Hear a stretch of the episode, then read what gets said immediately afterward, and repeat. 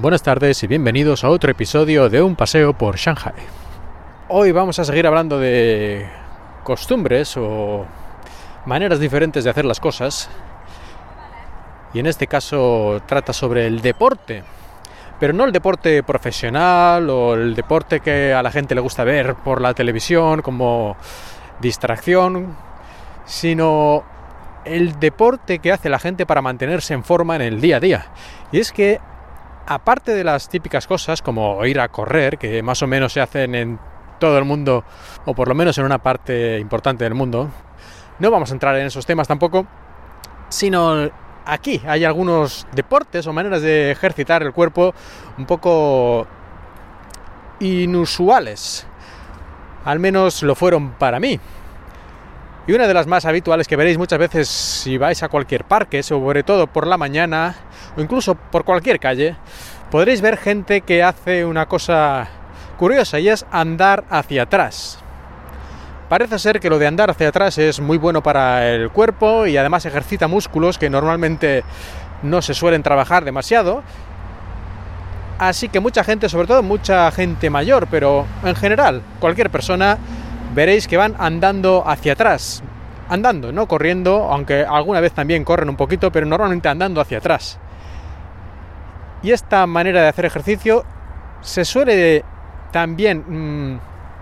eh, digamos, combinar con otra que es muy popular aquí, que es la de dar palmadas. Así que podemos ver también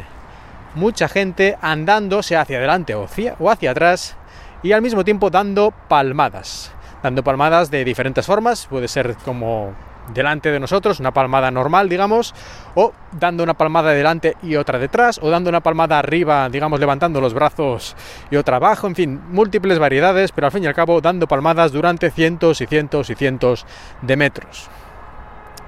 Lo cual tiene, tiene su gracia, ¿no? De cierta forma, sobre todo cuando van en grupo, ¿no? Porque parece que estén ahí celebrando algo, pero no, van haciendo este ejercicio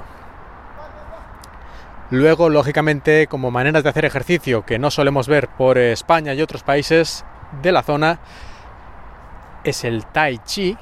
del cual ya hablé un poquito en uno de mis primeros episodios, así que podéis revisitar eh, ese capítulo si queréis,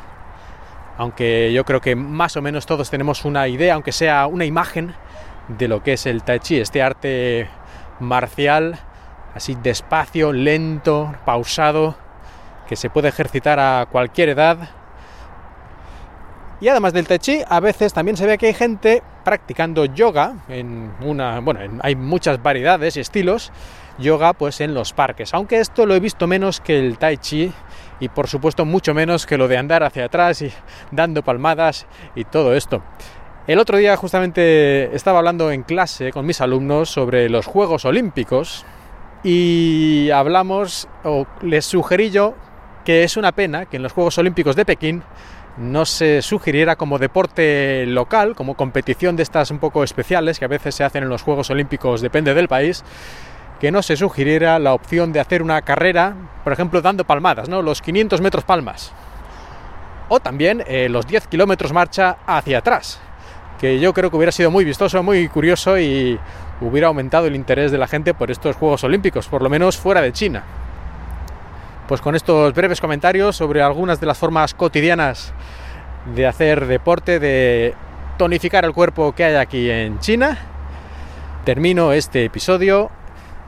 del podcast y bueno, como siempre, espero que hayáis disfrutado de este paseo por Shanghai.